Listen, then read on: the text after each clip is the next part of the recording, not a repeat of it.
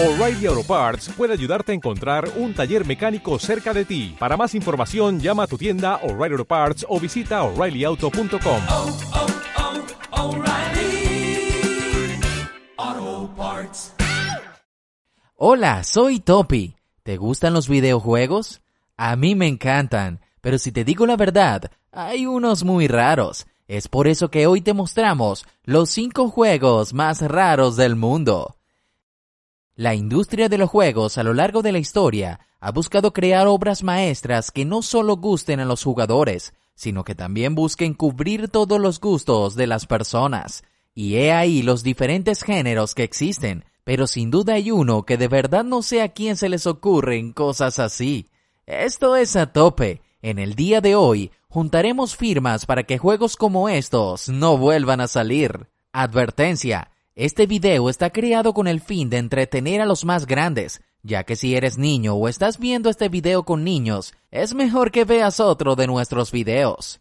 Catherine. Seamos sinceros, si conoces este juego es porque lo viste en YouTube o lo jugaste, y seguro es porque te van estos temas, di la verdad. Catherine es un juego disponible para PS3, Xbox y PC, en los que es catalogado como más 18, ya que tiene un contenido digamos que bastante sugestivo, en donde Vincent, el protagonista, engaña a su novia Catherine con una chica llamada Catherine. ¿Inception eres tú? Y aunque este no es el canal de te lo resumimos así nomás, por lo que no te contaremos de qué va el juego, lo que sí te decimos es que te prepares para correr por tus sueños antes de que el suelo se caiga, porque si no todo se irá a la B. Ah, sí, cada decisión que tomes afecta tu final en el juego. Hatofu Boyfriend.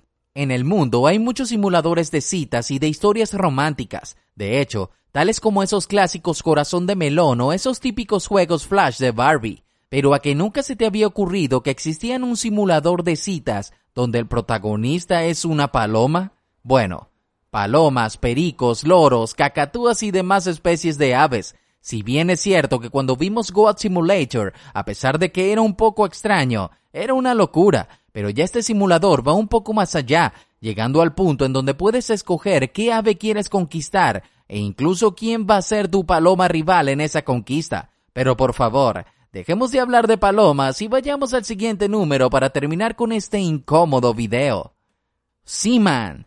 Creo que bajo la misma línea de lo que veníamos hablando anteriormente, cuando todos estuvimos de pequeño tuvimos una mascota virtual, desde el típico Tamagotchi pasando por las páginas como Neopet e incluso llegando a juegos como Nintendo para la DS. Pero antes de que todo esto llegara, ya la Dreamcast tenía su propia versión de esta mascota virtual, aunque una bastante rara. Pero es que a quién se le ocurre colocar el rostro del productor del juego en la cara de la mascota. ¿Qué intenta hacer el pez con cara de hombres de negro? Pero es que la cosa no acaba allí, ya que Jot Saito, quien es la cara que aparece en el pez, decidió que la premisa debía ser cuida a estas mascotas hasta que le salgan brazos y piernas, para que salga del agua y pueda caminar para convertirse en un ser humano.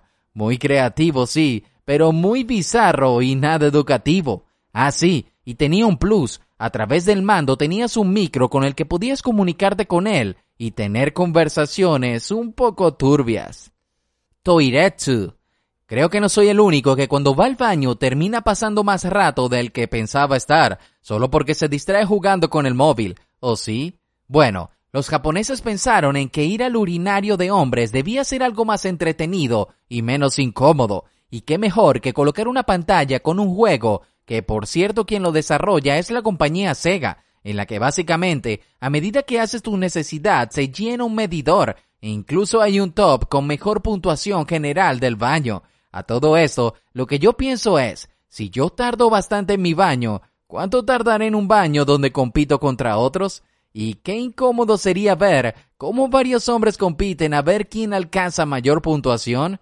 Ah, sí, ¿y cómo carajos miden la puntuación? ¿Por color? ¿Por cantidad? ¡Qué incómodo todo esto! Shoanic Legend of the Holy Protein.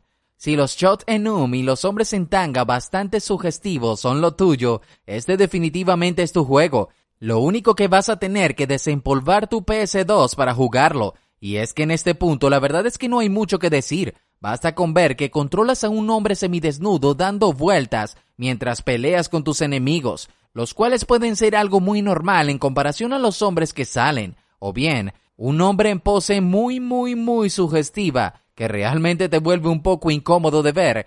Y si aún no nos crees, esto que estás viendo en pantalla es el jefe final, algo que el buen Dross consideraría sumamente perturbador. Y recuerda, ten cuidado con lo que te topes y no olvides visitarnos en Atope. Si te ha gustado, dale manita arriba, suscríbete, comparte, comenta, activa la campanita de notificaciones y no olvides pasarte por el canal para ver más contenido.